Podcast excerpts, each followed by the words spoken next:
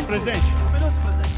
Bem-vindos ao Baixo Clero, podcast semanal de política do UOL. Gravado toda quinta-feira, o programa conta com a participação dos blogueiros do UOL, Josias de Souza, Thales Faria e Leonardo Sakamoto.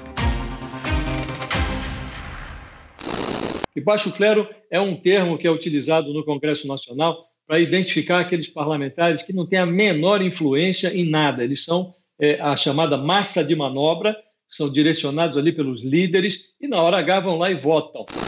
Recolha-se a insignificância de Vossa Excelência e não fique fazendo insinuações que só cabe para Vossa Excelência. Resultado: votaram sim 379 senhoras e senhores parlamentares deputados.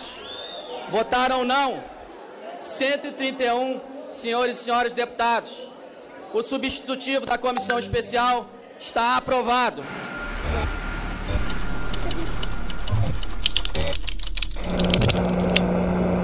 Olá, internautas, cá estamos de volta. Nós do podcast Baixo Clero, eu, Josias de Souza, meu amigo Thales Faria, aqui também em Brasília. Olá, aqui é Thales Faria. E de São Paulo, Leonardo Sakamoto. Opa, gente, Sakamoto na linha. Meus caros, acho que a gente tem um tema aí que é incontornável, que é a reforma da Previdência. Né?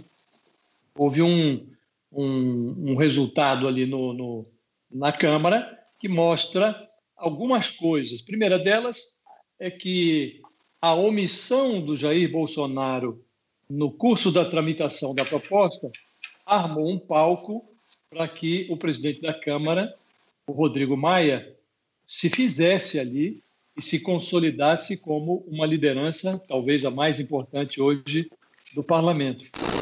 No momento de transição, coordenar um governo que foi eleito de forma legítima com outra proposta, a gente respeita isso, mas nós vamos precisar construir daqui para frente uma relação diferente, onde o diálogo e o respeito prevaleçam em relação a qualquer tipo de ataque.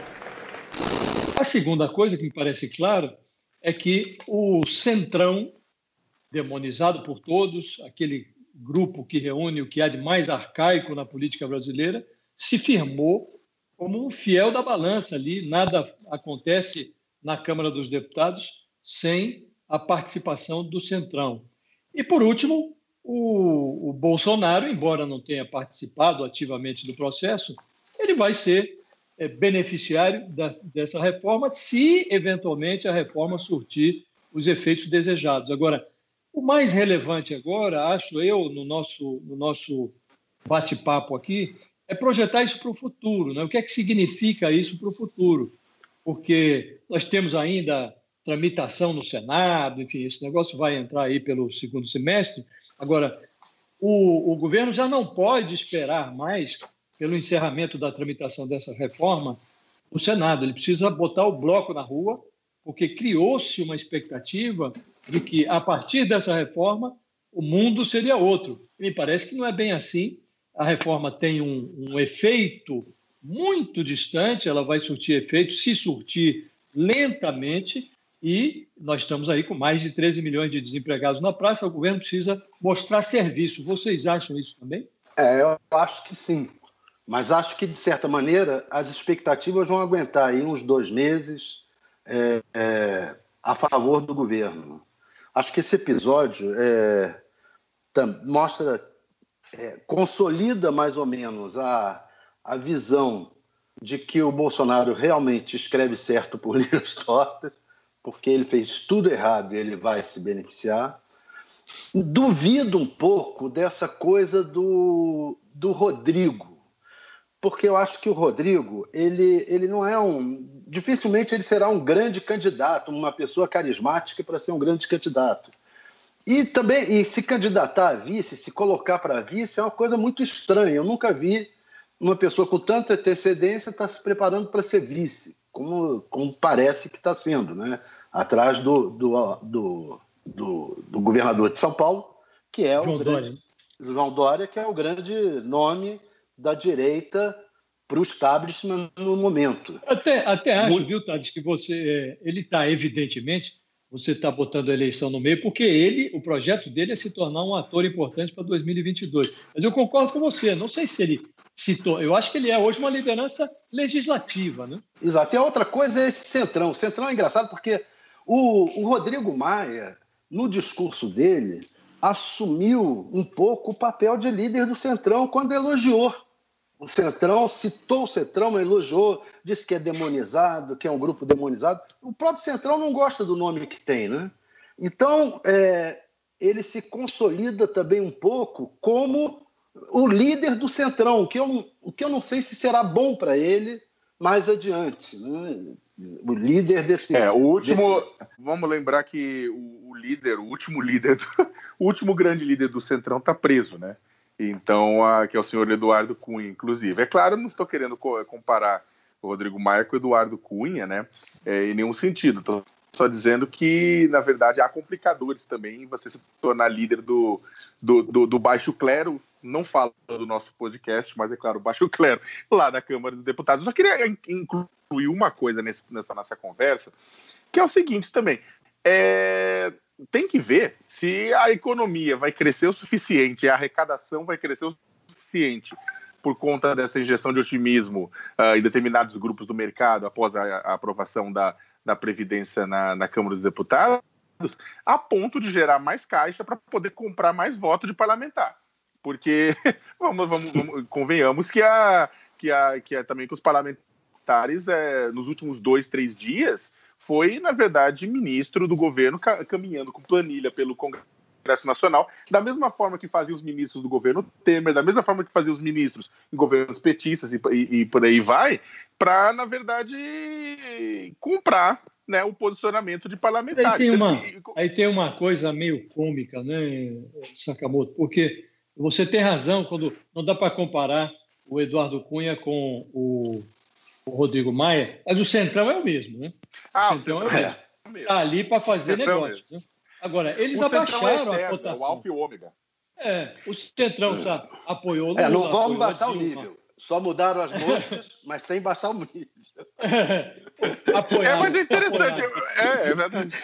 Não, agora, o que há é o seguinte: o que, eu, o, que eu, o que eu observo é que eles abaixaram a cotação deles. Né? Então, se você. Você tem razão o, o, governo teve que abrir ali as comportas, abrir os cofres para soltar dinheiro de emenda. Agora, para os padrões que tinham sido fixados de petrolão, de mensolão, mensalão, que era aí, era comprado mesmo na veia, dinheiro de propina e tal, você voltou para os padrões, é, os padrões históricos, né, de emendinha e tal, daqui a pouco vai sair um ou outro cargo. Então, nesse aspecto, até acho que voltou para o padrão da normalidade, entre aspas. Né?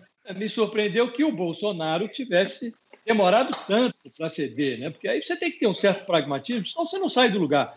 É o Centrão que dá as cartas, porque se ele é contrariado, ele se alia à oposição e desestabiliza. Se ele é adulado, ele aí agrada ao governo e dá uma certa estabilidade nessa hora agora, como no, no momento de votação com uma proposta da Previdência. É, mas a, a questão só que eu queria colocar nesse ponto aí, que tem que só que ver, você concorda que está mais, é, digamos, ficou mais barato para o governo, saiu mais barato, inclusive, que a reforma da trabalhista, ou muito mais barato do que tirar a corda do pescoço do Temer naquelas duas ah. votações em que a Câmara rejeitou a rejeitou a, a, a o processo, né, as denúncias contra ele, o, o, a possibilidade de ser processado no Supremo.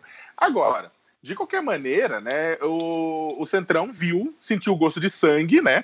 Mordeu, o Bolsonaro sentiu o gosto de sangue, viu que ele sangra, viu que ele entrega, viu que ele entrega, né? Viu que a diferença para a tão falada nova política do Bolsonaro, a diferença para a velha política é simplesmente meninos usam azul, meninas usam rosa, usando uma excelente charge do Bennett hoje, né, na Folha, que é exatamente isso, a diferença dos dois é, é a questão ideológica, o governo vai se calcar nisso, né? Agora, é, o ponto só, Josias, que eu acho, é que a. Eu acho que por enquanto está barato, mas essa conta vai aumentar. É, pra, é de, imediato, si. de imediato agora, é, com a aprovação na Câmara, né? partindo do princípio de que o segundo turno será aprovado tranquilamente e vai para o Senado. É, com a aprovação, o Senado vai cobrar agora a questão dos estados. O que significa que o governo vai ter que ceder uma grana para os governadores. Acompanhe as notícias mais importantes de política e o conteúdo dos nossos blogueiros em wall.com.br. Vai ter um gasto aí pela frente agora com a ida do, do projeto para o Senado, porque os senadores estão batendo na tecla da, do Pacto Federativo, que é uma série de projetos lá que implicam mais gastos para o governo, e também é, é, querem é, que, os, os, que seja incluído na reforma o, a questão dos, dos estados e municípios, o que significa também mais é, ceder mais. Eu acho que ainda tem aí mais para ceder do que, do que o que cedeu agora na Câmara. E não sei se vão aparecer novas questões no Senado. Vai, isso aí vai até setembro. Como o Josias falou, é, a, o efeito da reforma não é agora. Mas, por outro lado, até meados de setembro, quando a reforma deve ser promulgada, se for aprovada na, no Congresso, é, eu acho que fica aí um nível de expectativas e de boas notícias e de bolsa dando alta, etc., que tende a ajudar o governo. Se nesse tempo ele soltar as tais medidas, é, pode ser que, que, que dê certo mais ou menos a coisa até o final do ano.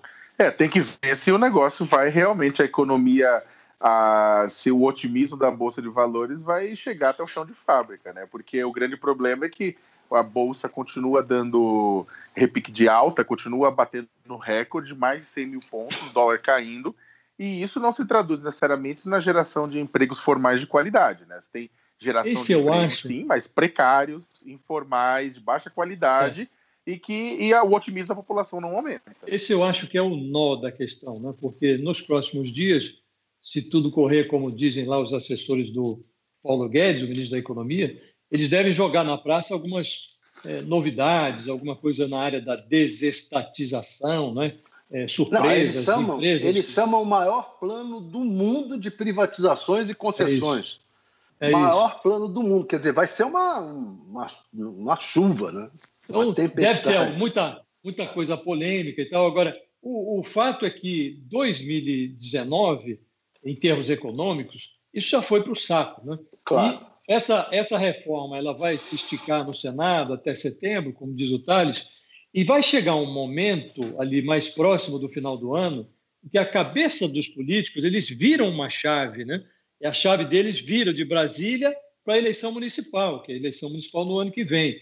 Então o cara já não se preocupa mais com votação em Brasília e essa essa virada de chave, se você não tem resultado econômico, o sujeito começa a ficar preocupado, porque ele tem que se atrelar a uma pauta que seja positiva, de tal sorte que ele possa se vender ao eleitorado, seja ele candidato ou seja ele apoiador de alguém, com alguma coisa positiva para oferecer. Né? Eu acho que vai ter ali uma leva grande de parlamentares, como sempre ocorre, parlamentares que vão disputar a eleição municipal, e esses caras vão com uma cabeça de, diferente, eles querem mostrar resultado. Então, se o governo não mostrar esse resultado, como parece improvável que mostre até o final do ano, ele pode ter problemas também nessa área. Inclusive, tem aí uma intenção do Bolsonaro de participar ativamente da eleição no ano que vem. Pois é. Se ele tem condições de participar, né? Se- Olha, eu, eu não nossa, quero, eu não quero ficar em aqui. eleição de novo, pelo amor de Eu Deus, não, eu não aguento eu não mais. quero, eu não quero ficar aqui de, de defensor de Bolsonaro, nada disso. Agora, é, dar um pouco de advogado do diabo, ele, bem essa palavra, advogado do diabo, ele, ele, ele quer está, se entrar. mostrando, você está se mostrando terrivelmente anti-evangélico, assim. Ó, você vai... É, é Pois é, ele- mas ele quer entrar na eleição e as últimas pesquisas mostraram que ele está mais ou menos estabilizando com ali com um terço do eleitorado. Se ele ficar, eu acho que se ficar acima de 20 no final do ano, boa parte dos políticos que vão ser candidatos é, vão querer se amarrar nele, porque pouca gente tem 20%. no país. Então, boa parte dos políticos vão querer se amarrar nele. Eu não, eu não sei se, se vai ser esse desastre todo para o Bolsonaro é, o ano eleitoral, não. Tende a ser, e ele está puxando bem isso, tende a ser uma boa oportunidade para ele continuar consolidando a turma dele. A turma do, ele já do, mostrou, do Ele já mostrou, ele já mostrou que em matéria eleitoral ele vai bem, né? Ganhou essa eleição aí, a eleição presidencial.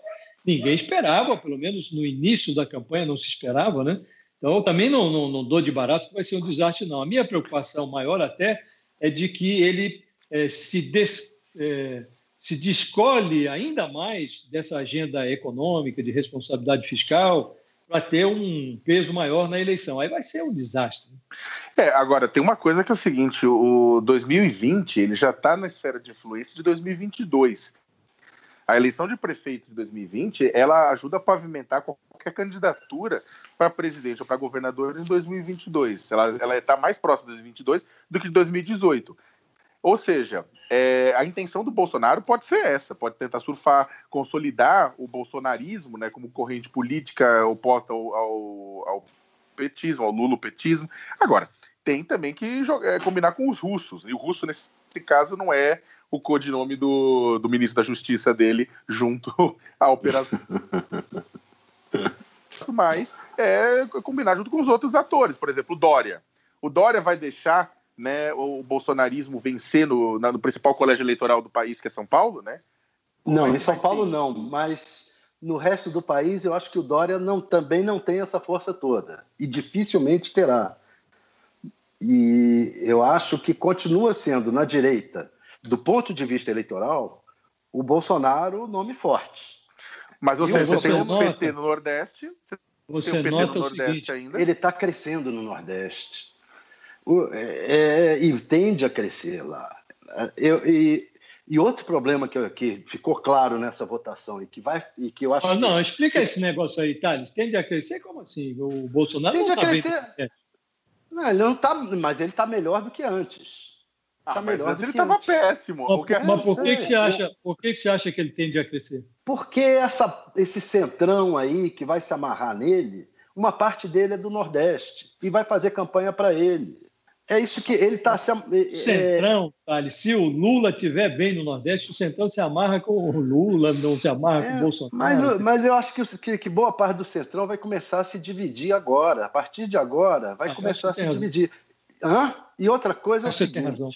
E a outra coisa é o seguinte: que essa eleição mostrou. Essa eleição mostrou, essa votação mostrou, do texto base da reforma, que a oposição está desarticulada. Teve uma grande traição dentro da oposição. É, PSB, é, 11 deputados votaram é, a favor da reforma, outros oito do PDT, é, rachou esses dois partidos, e, o, e, e a oposição está desarticulada no Congresso e está meio que sem discurso, continua naquele discurso é, monocórdio do Lula livre. Né? Isso acho que você tem toda a razão, Carlos. Isso acho que você tem toda a razão. Inclusive, é, o, a oposição ficou muito mal nessa foto, porque é, todos ali, mal ou bem, admitiam que a reforma da Previdência é necessária nos debates lá na, no plenário da Câmara e tal. Só que diziam, não, esta reforma é que não serve. Mas aí não colocam nada no lugar. Então ficou uma sensação de irresponsabilidade fiscal, porque hoje só um maluco pode dizer que pô, pode deixar as contas públicas do jeito que está. E se você é do PT e já foi governo, Lula, Dilma, ambos fizeram também ajustes na Previdência, quer dizer, você tinha que aparecer uma alternativa, né? Do mesmo modo, o PDT. É. O PDT acabou de sair de uma disputa presidencial, quer dizer, você não pode. Aí pega o PSB, que foi outro que você citou. O PSB estava o governador do Espírito Santo aqui é, rezando, pedindo aos céus para incluírem os estados e municípios na reforma. Aí vai o PSB e fecha a questão contra a reforma. Agora, eu quero ver se eles vão ter, é, porque se você pega oito parlamentares do PDT, corresponde a 29% da bancada deles, On, é, 11 é, no, no PSB, corresponde a 34% da bancada deles. Eles vão expulsar essa gente toda? Não, não, não vão. Não, não vão. Não nada. Vão. Nada. Não vão, mas é o seguinte: vocês tocaram num ponto importantíssimo que é a falta de projeto da esquerda, na verdade. A esquerda, de nexo, ela está devendo, ela está devendo um projeto de país, de uma maneira geral, há muito tempo. Ela entrou na eleição com ponto, com propostas pontuais, mas sem um projeto de país amarrado.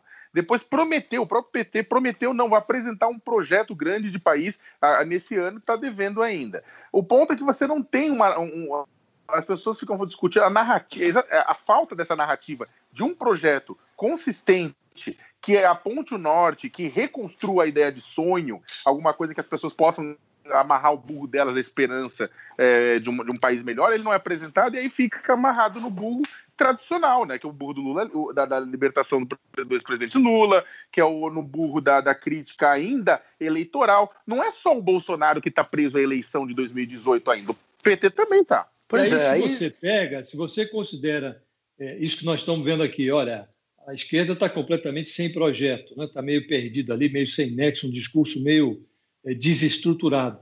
E se você olha o outro lado, há um projeto ali. Você não sabe se vai ficar de pé, mas você aprovou a reforma da Previdência, agora vem o, o Paulo Guedes, é, vai jogar na praça aí o, o, as propostas liberais dele, com a, a desestatização à frente, mas tem uma série de outras coisas. Você tem no Congresso Nacional uma dobradinha ali entre o presidente da Câmara e do Senado para, numa tentativa de colocar em pé uma agenda própria do Legislativo, que não é, segundo diz o próprio Rodrigo Maia, dissonante em relação ao Executivo. Eles sabem que o, o Executivo é liberal, conservador, que é a linha deles também, e eles não podem fazer nada que o Bolsonaro depois vete ou que não dê sequência. Né? Então, a agenda deles, embora é, pontualmente é, possa divergir aqui e ali, ela vai numa mesma direção. Então, essa gente toda vai fazer o ajuste liberal. Em algum momento, eles vão se dividir. Vai para a candidatura A, a candidatura B, mas a direita, centro-direita, ela está estruturada, ela está com um prumo aí. Mas, José, é, só para um colocar prumo... um ponto só para colocar um ponto na hora que o Jesus falou, eu só discordo com relação a um projeto, porque você tem, na economia, você tem, é claro, um projeto X, que, que no caso o Bolsonaro abraça, né, por uma questão até mais pragmática do que ideológica. Agora, existe dois projetos. Tem um projeto no, na economia e tem um projeto de costumes e, e comportamentos, que é a menina dos olhos do presidente da República, né, que é um projeto reacionário, conservador, né, extremamente violento, que também bate de cabeça frontalmente com o projeto liberal. Né? Você tem razão. Aí o que vai acontecer? Esse projeto de costumes ele vai ser desligado da tomada no Congresso. Não, não vai. O Bolsonaro vai fazer ali, vai dançar, fazer a coreografia dele para o público dele, mas isso não tem como prosperar. Agora, na área de, de econômica, você tem o Dória jogando na mesma direção. Agora, é, tá lá, passou pela Europa aí vendendo São Paulo, atraindo gente, prometendo fazer concessões e desestatizações também. Você tem os líderes ali do Congresso, o, o, o, pedaço majoritário do Congresso apontando na mesma direção, economia liberal e tal, e o governo na mesma direção. Então, a direita, nesse aspecto econômico, e aí eu acho que você tem toda a razão, abstraindo costumes, que o Bolsonaro vai ficar ali meio isolado, na, na área econômica, a direita está está seguindo numa mesma trilha. Deixa eu só colocar uma questão. É, eu concordo com vocês que a direita está com, uma, tá com uma ideia e a, e a esquerda não está. Mas o que, que ocorre? Então, nós vamos para a eleição de 2020 com a esquerda é, sem projeto, desarticulada, a direita, mais ou menos, a direita articulada com um projeto forte do Bolsonaro é, no governo, mais Paulo Guedes, etc., e com um outro, que é o, o governador de São Paulo, João Dória, sem é, capilaridade no país e, e cá para nós sem muito, sem muito carisma. Então, é, eu acho que 2020 tende ao Bolsonaro é, ser o grande eleitor. Infelizmente ou felizmente, é o grande eleitor. No em 2020? Tá é, ano que vem para a eleição municipal. É, eu acho que hoje ele é o único eleitor é, disponível no mercado. Ele é o único eleitor que tem bala na agulha. É, a questão é saber quanto desse, esse estoque de bala vai é, remanescer quando chegar a hora da eleição. E é, a gente não pode esquecer que o Lula, ainda que preso e tal, até lá não se sabe se ele vai estar solto, se vai estar preso, porque vem novas condenações por aí. É né? um eleitor. Mas o Lula, o Lula é um eleitor. Então, claro. você tem hoje, a, a pesquisa da Datafolha mostrou que você tem um terço do eleitorado com o Bolsonaro, um terço do eleitorado ali, é, que é o eleitorado tradicional do PT ali à disposição, e tem outro terço do eleitorado que está ali no acostamento, é aquele anti-Lula, que foi para o Bolsonaro, mas que não ficou com o Bolsonaro, ele está ali observando o que vai acontecer. Esse eleitor que está no acostamento é que vai fazer o tirateima. Então, é, é, para onde ele pender, é, as coisas vão se resolver. Né? Bom, então, é, para consolidar aqui a nossa conversa, nós chegamos aqui a alguns consensos, quero crer, né? vocês me corrigem se eu estiver errado. Primeiro consenso, a reforma da Previdência, nessa linha do projeto liberal, abraçado pelo é, Bolsonaro e pela cúpula do Congresso, é apenas um passo. O governo, o Congresso vão ter que dar novos passos para consolidar isso e transformar isso em algo prático que mexa efetivamente na vida das pessoas a ponto de, é, é, de convencer essas pessoas a se movimentar nesta ou naquela direção na eleição do ano que vem. Acho que nós temos esse consenso e temos também um outro consenso, que é o de que, é, em algum momento antes do final do ano, o mundo político vai começar a se voltar para a eleição municipal do ano que vem e nesse, nesse, nessa trilha, o Bolsonaro é hoje um ator importante que pode ter algum peso na eleição. É isso, né? É isso.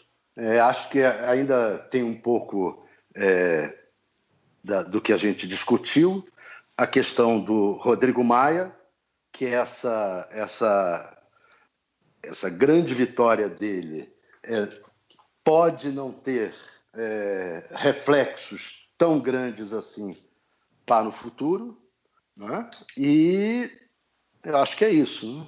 É, eu acho, eu concordo. Eu acho que enquanto o governo federal ele não não apresentar medidas práticas, né, medidas para aquecer a economia no dia a dia, né, que façam essa ponte entre a, a mudança né, é, no otimismo do mercado via reformas, mas também a mudança no otimismo do dia a dia da economia real das pessoas, que gere empregos, principalmente empregos de qualidade, eu acho que a popularidade do presidente vai continuar estagnada. Né? Eu acho que isso, concordo com, as, com, a, com o Josias e que o Thales falaram agora, é, só precisamos, o Bolsonaro precisa ficar de olho para não deixar com que a sua boca é, bote a perder alguns processos que estão sendo encaminhados por terceiros. Né? E o outro consenso aí que eu acho que a gente teve foi de que a oposição está desarticulada e está sem Verdade. projeto. E tem uma outra coisa que eu acho para encerrar aqui, acho que a gente não mencionou, mas que é meio que evidente, não dá para tirar como conclusão que essa, esse resultado da reforma da Previdência é, na Câmara, com todo, com todo volume de votos que houve ali no primeiro turno, com essa coisa da, da alguma desidratação que houve do projeto, não dá para dar de barato que as relações entre executivo e legislativo se pacificarão elas continuarão tensas e tende a se agravar ao longo do ano aí. E não não não dá para dizer que o Bolsonaro agora tem maioria no, no, legislativo. Então tem um preço ficou certo que o centrão tem um preço e essa relação vai continuar é, atritada. E, e nós vamos tocar esse barco agora sem o sem esse presidencialismo de coalizão. Acho que é isso. É. É, o governo ele tem, ele tem soldados fiéis, alguns, ele tem é, aliados conjunturais e ele tem uma disposição, um grupo muito grande de mercenários. Né? A questão é se ele vai ter dinheiro para pagar o soldo. Exatamente. Muito bem, meus caros amigos, muito obrigado por mais é, por nos fazer companhia mais esse podcast do Baixo Clero e até a semana que vem. Muito obrigado. Um abraço. Um abraço. Chega ao fim esse episódio do Baixo Clero. Lembrando que você também pode conferir as melhores análises sobre o cenário político atual nos blogs dos nossos comentaristas no portal UOL. O Baixo Clero tem pauta e edição de Maurício Duarte e Juliana Carpanês, edição de áudio de Amer Menegassi e coordenação de Diogo Pinheiro. Está encerrada a sessão!